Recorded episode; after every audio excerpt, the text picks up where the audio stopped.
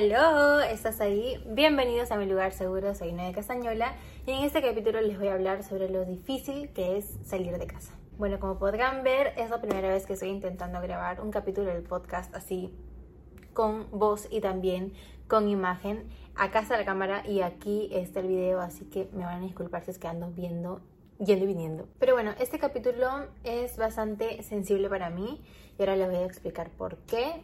Em, justamente las últimas semanas no he estado como subiendo capítulos en el podcast, me van a disculpar. Pero es que estaba pasando como que cosas súper em, como contra el tiempo, digamos. Ahorita estoy en Argentina y les voy a contar por qué. Yo tengo mi novio, estamos comprometidos ahorita, él es argentino, él vive aquí en Argentina. Entonces, cuando nosotros iniciamos esta relación, sabíamos que era una relación a distancia que en algún momento tenía que acortarse. Entonces, bueno, resulta que él es médico, él ahorita está haciendo la especialidad en UCI y él no puede moverse a Argentina hasta los próximos dos años porque en dos años recién es que acaba la residencia. Ahora, mi situación como laboral, digamos, es totalmente virtual, ¿no? Aparte tengo mi marca de ropa que la puedo y la estoy manejando de manera virtual, o sea, a long distance, porque, bueno, mi familia me puede ayudar allá con los envíos y yo desde acá lo gestiono, acá tomo las fotos justamente antes de viajar, eh, mandé a hacer un nuevo drop que va a salir en unos días de unas hoodies que, bueno, yo me voy a tomar las fotos acá las voy a subir en la página y los envíos los va a hacer mi familia. Entonces era más fácil que yo haga este cambio de venir para acá. Ahora bien, yo ahorita estoy en Rosario, acá en Argentina, me voy a quedar por dos meses porque el objetivo como de esta visita a Argentina es que probemos la convivencia. Ahora, nosotros ya hemos estado casi un mes ya juntos, en, o sea, viviendo bajo el mismo techo y nos ha ido súper bien, o sea, nos llevamos muy muy bien, pero ahora es la primera vez que yo he salido de mi casa por tanto tiempo. Y es justamente de eso lo que quiero hablar, de lo difícil que es salir de casa. Y les voy a contar por qué. Yo nunca he tenido la experiencia. Yo tengo muchas amigas que han viajado, se han ido de work and travel, se han ido de viaje con las amigas, eh, con los novios incluso, o con familia a otros lados, han salido del país y por mucho tiempo, más de un mes, ¿no? Pero en mi caso yo nunca había experimentado esta mm, experiencia, valga la redundancia, de irme de mi casa y salir de mi casa tanto tiempo. O sea, yo he viajado, sí, pero dentro del país, yo soy trujillana, entonces eh, nosotros ya vivimos en Lima, o sea, con mi familia, entonces podía ir a Trujillo un par de semanas y tal, pero siempre me regresaba a mi casa o mis papás venían a donde yo estaba porque nosotros pues tenemos eh, casa en ambas ciudades. Entonces, eh, nunca yo había tenido esa experiencia de irme fuera de mi casa por tanto tiempo, estar lejos de mi mamá. Yo soy muy cercana a mi mamá, soy muy cercana a mi papá. Con mi hermano estamos trabajando en la cercanía últimamente, pues nos estábamos llevando, nos estamos llevando muy bien. Tengo dos perros eh, a los que yo pues en realidad la que pasa más tiempo en mi casa soy yo, la que pasa más tiempo con mi mamá, con mis perros soy yo también.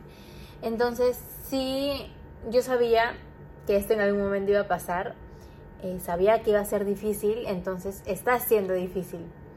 Porque, em, como les digo, nunca yo había tenido ese tipo de experiencias de salir de casa Em, yo recién a los 22 años más o menos he tenido como que esa libertad de salir em, a fiestas hasta altas horas de la noche o irme de viaje o, o sea, simplemente salir, o sea, salir de mi casa. Yo no, desde muy pequeña siempre, o sea, siempre mis papás han sido, y ojo, ojo, ojo, no es, no es un reclamo pero siempre mis papás han sido muy estrictos conmigo, o sea, yo siempre he tenido hora de llegada a mi casa.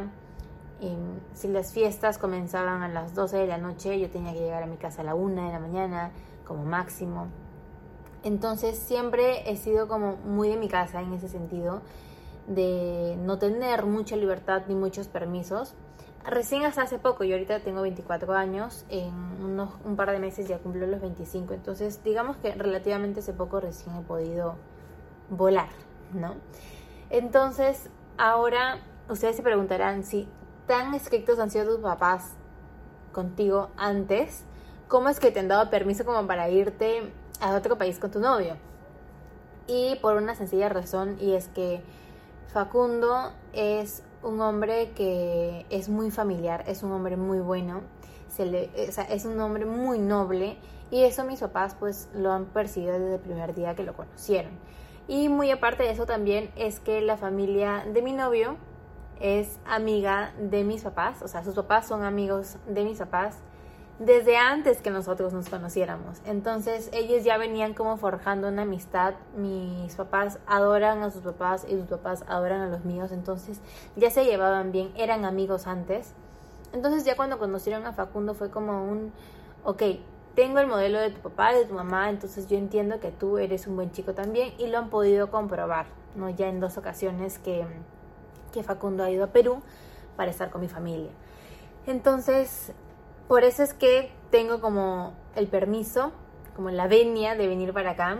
Incluso em, ya cuando nosotros nos comprometimos, eh, o sea, Facundo tuvo el total apoyo de mis papás desde un inicio Incluso mi papá ya cuando se dio este compromiso dijo, bueno, se entiende ahora que los permisos para que Noelia vaya a verte ya están como sobre la mesa, o sea, no, mejor dicho, entre paréntesis, ya no tiene que pedir más permisos, es tu, es tu futura esposa, ¿no? Entonces, se da por entendido de que ella puede viajar a verte.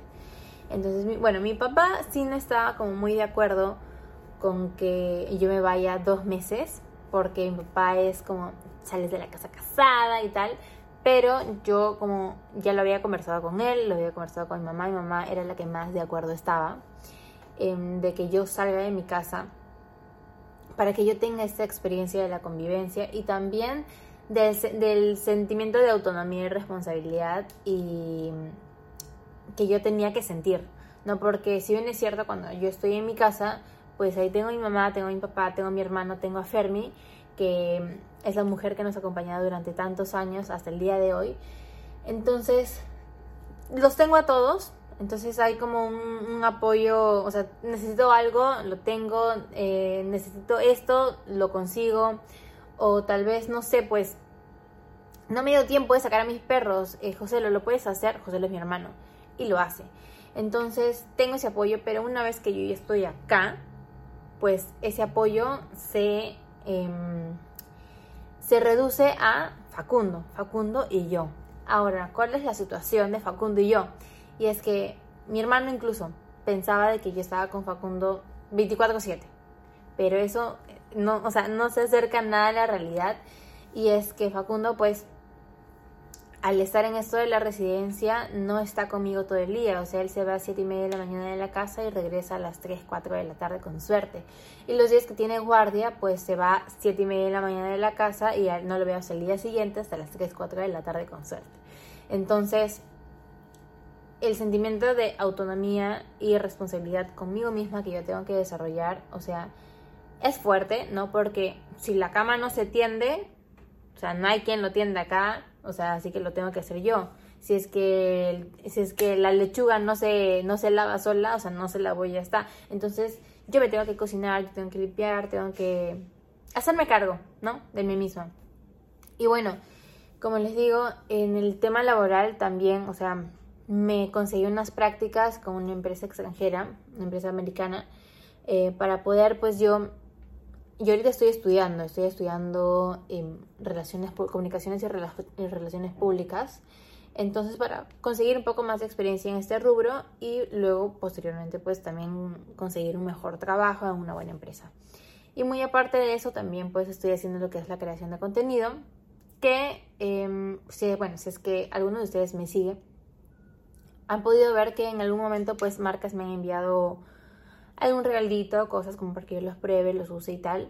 Pero hasta el momento no ha sucedido que eh, me hayan pagado, ¿no? Entonces, yo sé que el tema de las redes sociales es un tema que toma muchísimo tiempo y yo estoy haciendo como que estoy haciendo mi esfuerzo para poder crearme un camino en este mundo tan grande. Entonces, em, digamos que estás viniendo, estás haciendo un trabajo ad honorem, pero que yo sé que en un futuro pues me puede rendir frutos, pero por el momento no. Entonces, eso, por ejemplo, Facundo lo entiende muy bien y me apoya. O sea, él está súper contento con, con, que yo me dedique a esto. Y bueno, em, es difícil el, haber, el haberme ido de mi casa. La despedida con mi mamá fue muy emotiva. Eh, de acordarme nada más como que me da mucho sentimiento.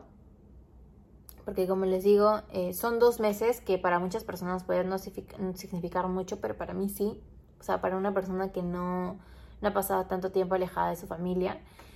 Y mm, incluso ya cuando estuvimos en el aeropuerto con Facundo, porque me regresé con él de, Lima a, mm, Argentina, y me puse a pensar y dije, o sea, hay tanta gente en ese aeropuerto y las historias pues son tan distintas de cada persona que se va.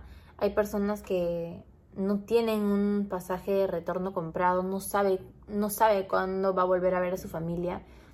O sea, yo sí, ¿no? Pero estas idas y venidas de Perú a Argentina tampoco van a durar para siempre, porque también no es algo sostenible en el tiempo. Entonces va a llegar un momento, ya más o menos lo hemos ido pensando, que el próximo año yo ya me tendría que estar mudando para acá. Y, o sea, o sea, yo sé que va a ser algo muy difícil, muy complicado también por los diferentes choques culturales también que hay acá porque, no sé, en Perú la gente tiene una manera de ser, acá la gente tiene otra manera de ser, a la que yo no estoy acostumbrada, pero estoy como que dando lo mejor de mí como para poder acostumbrarme rápido, incluso al, momento de hablar, no solamente el acento, sino también el mensaje de, la, de lo, que lo que uno dice, o sea, se entiende completamente distinto.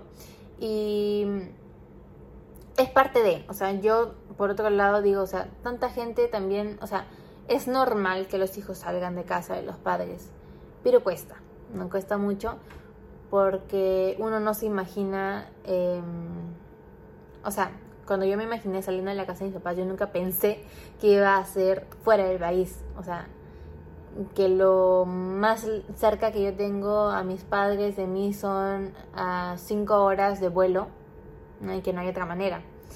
Pero, em, como también lo conversé con un primo mío, que él también tuvo que salir del país eh, por diferentes motivos él decidió pues irse y, y, vivir su vida fuera de Perú él me dijo o sea es una experiencia que tú tienes que disfrutar al máximo y lo mejor de todo y para tu buena suerte también es que le estás haciendo de la persona que quieres y, felizmente es un buen hombre. Entonces eso también me tiene tranquila eso también tiene tranquilos a mis papás de que estoy con buenas personas, eh, mi novio y su familia son excelentes personas, entonces eso también me tiene un poco a mí más tranquila y felizmente mi novio lo ha sabido entender y sobre todo pues em, apoyar, porque incluso le dije, o sea, no sé si vas a poder, o sea, porque a ver, él salió de su casa hace ya varios años, a los 17 años, él ahorita tiene 26. Si bien es cierto, se fue pues a una hora y media lejos de su casa, porque él se, o sea, quería ser médico y estudiar medicina. O sea, él ya vivió el destete de su familia, en cambio yo no. Entonces le digo, o sea, probablemente eso para ti sea como que una niñería o como que, ay, no, le quieres mamá, quieres mamá, quieres mamá. Pero sí, o sea, sí quiero a mi mamá.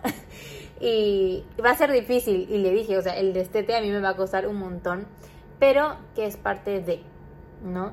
Eh, es parte de la vida, pero bueno, felizmente nuestros planes no eh, bueno, no felizmente, pero queremos, no queremos quedarnos acá en Argentina, sino queremos irnos a Perú, que es nuestra primera opción, después de que él haya terminado la residencia. Entonces, guardo como esperanza, eh, esperanzas de, de que en algún momento la familia esté toda reunida, ¿no? Tanto su familia como mi familia en un solo lugar. Creo que ese sería mi escenario ideal. Así que espero que en algún momento esto se pueda dar. Y bueno, eso, quería contarles de que, de, o sea, yo estaba emocionada de venir, pero también estaba triste de venir porque sabía que eso significaba estar lejos de, mi mamá, de mi familia. Pero em, igual los voy a tener como que contándoles ciertas experiencias que tengo aquí. Estoy contenta, estoy también un poco triste, pero es parte de, ¿no? O sea, es parte de todo un proceso. Y bueno, espero que les haya gustado este capítulo. Espero que también se haya podido subir así con video. Si no, lo voy a seguir intentando porque sí me gustaría que me vieran, que me vean la cara. Entonces, espero que les guste. Como siempre les digo, hay una pregunta al final del podcast, simplemente tienen que deslizar y contestarla. No son, no son respuestas públicas, solamente yo las puedo leer. Así que siéntanse en total confianza de, de contestarlas. Y ya nos vemos en el próximo capítulo de Aló, estás ahí. Adiós.